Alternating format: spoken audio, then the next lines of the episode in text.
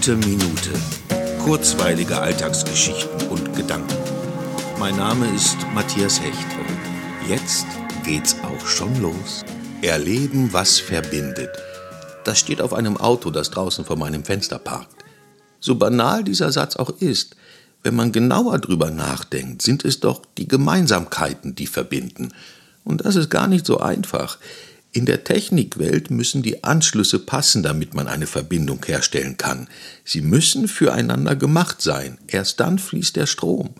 Zum Glück müssen wir nicht so perfekt sein, aber zumindest gut geerdet und den Wechselstrom fließen lassen können.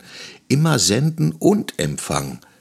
Und man sollte jederzeit eine Sicherung parat haben, falls es mal zu einem Kurzschluss kommt. Im Austausch findet man Gemeinsamkeiten, miteinander reden und sich gegenseitig zuhören. Genau das, was die meisten gerade wirklich tun. Lasst uns reden. Lasst uns reden. Lasst uns reden. Immer mehr.